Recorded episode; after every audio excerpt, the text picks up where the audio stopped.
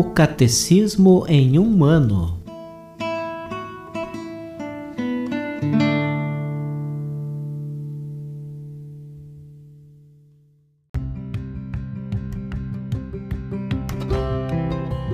Olá, eu sou o Jefferson, seminarista na Diocese de Ponta Grossa, Paraná. Você está ouvindo o podcast O Catecismo em um ano. Vamos ler todo o Catecismo da Igreja Católica ao longo de 365 dias. Estamos usando a tradução em português, apresentada pela CNBB em 2013, baseada na edição típica em latim. Baixe o plano de leitura que você pode encontrar na bio do Instagram, arroba o Catecismo em um ano, ou na descrição desse podcast.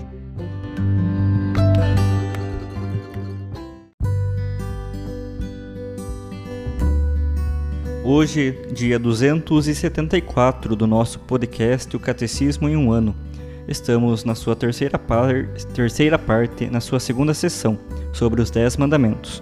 Hoje nós leremos dos números 2156 ao 2166.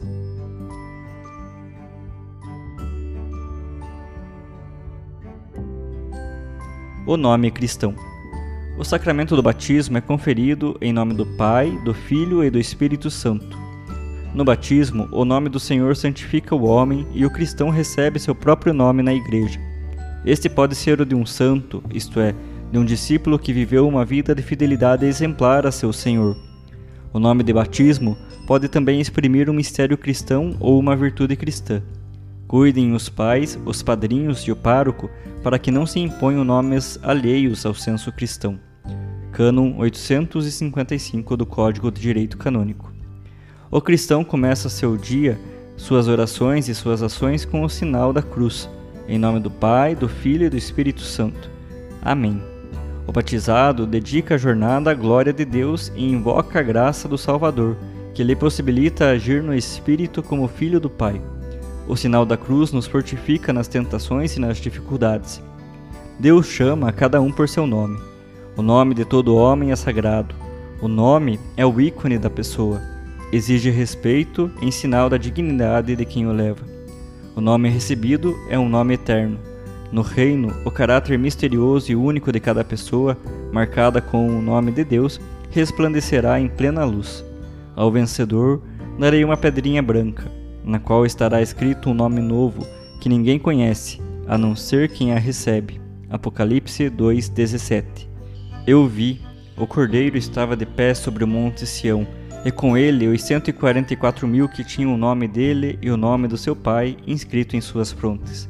Apocalipse 14, versículo 1. Resumindo, ó Senhor, Senhor nosso, como é glorioso o teu nome em toda a terra. Salmo 8, versículo 10. O segundo mandamento prescreve respeitar o nome do Senhor. O nome do Senhor é santo. O segundo mandamento proíbe todo uso inconveniente do nome de Deus. A blasfêmia consiste em usar o nome de Deus, de Jesus Cristo, da Virgem Maria e dos santos de maneira injuriosa o juramento falso invoca Deus como testemunha de uma mentira. O perjúrio é uma falta grave contra o Senhor, sempre fiel às suas promessas. Não jurar nem pelo Criador, nem pela criatura, se não for com verdade, necessidade e reverência, diz Santo Inácio de Loyola. No batismo, o cristão recebe seu nome na igreja. Os pais, os padrinhos e o pároco cuidarão para que lhe seja dado um nome cristão o patrocínio de um santo oferece um modelo de caridade e um intercessor seguro. O cristão começa suas orações e suas ações pelo sinal da cruz. Em nome do Pai, do Filho e do Espírito Santo. Amém. Deus chama cada um por seu nome.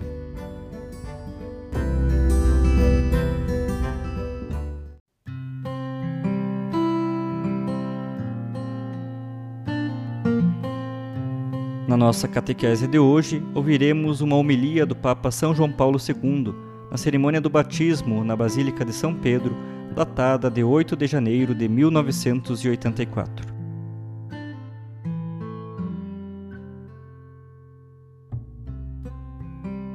Glória e louvor ao Senhor.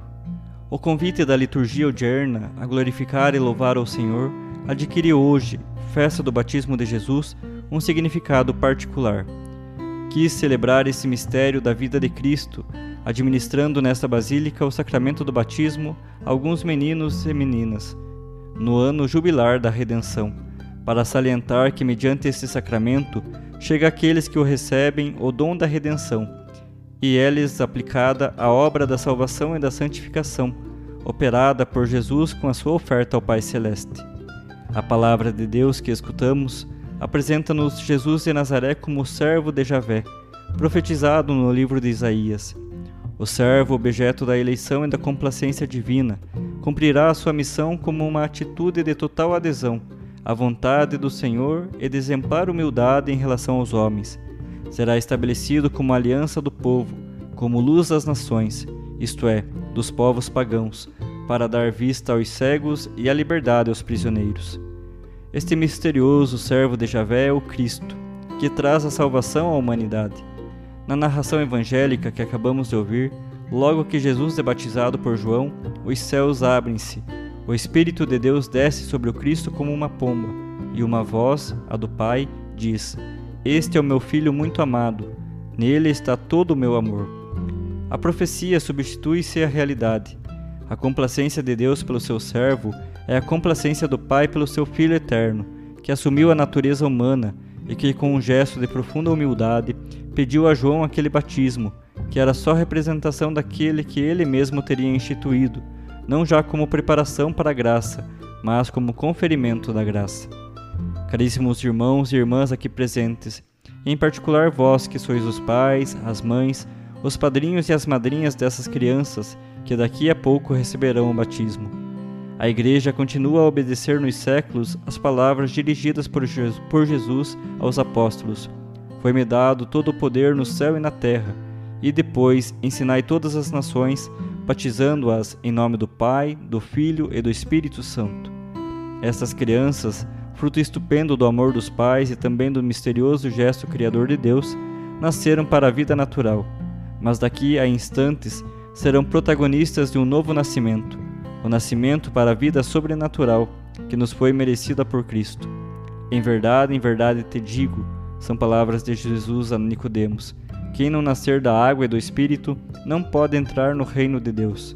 O que nasceu da carne é carne, e o que nasceu do espírito é espírito. O batismo é uma regeneração espiritual, um nascimento do alto, não menos verdadeiro nem real do que o nascimento para a vida terrena.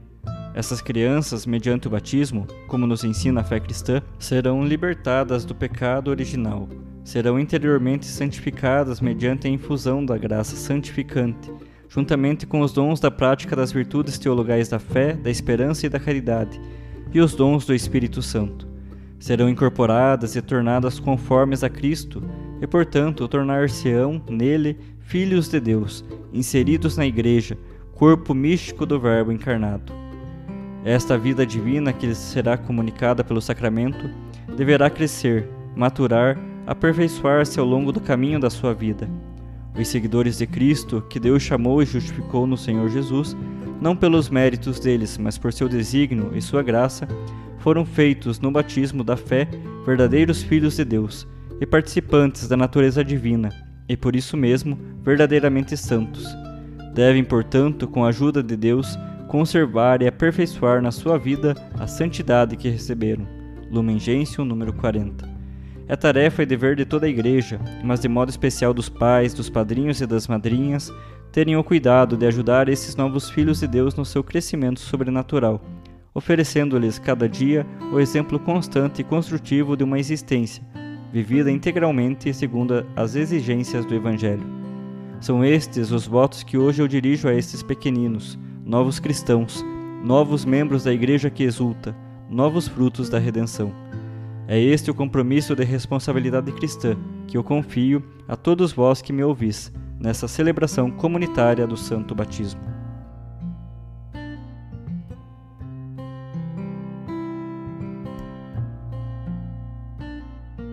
Os textos dos discursos papais encontram-se na íntegra no site da Santa Sé vatican.va.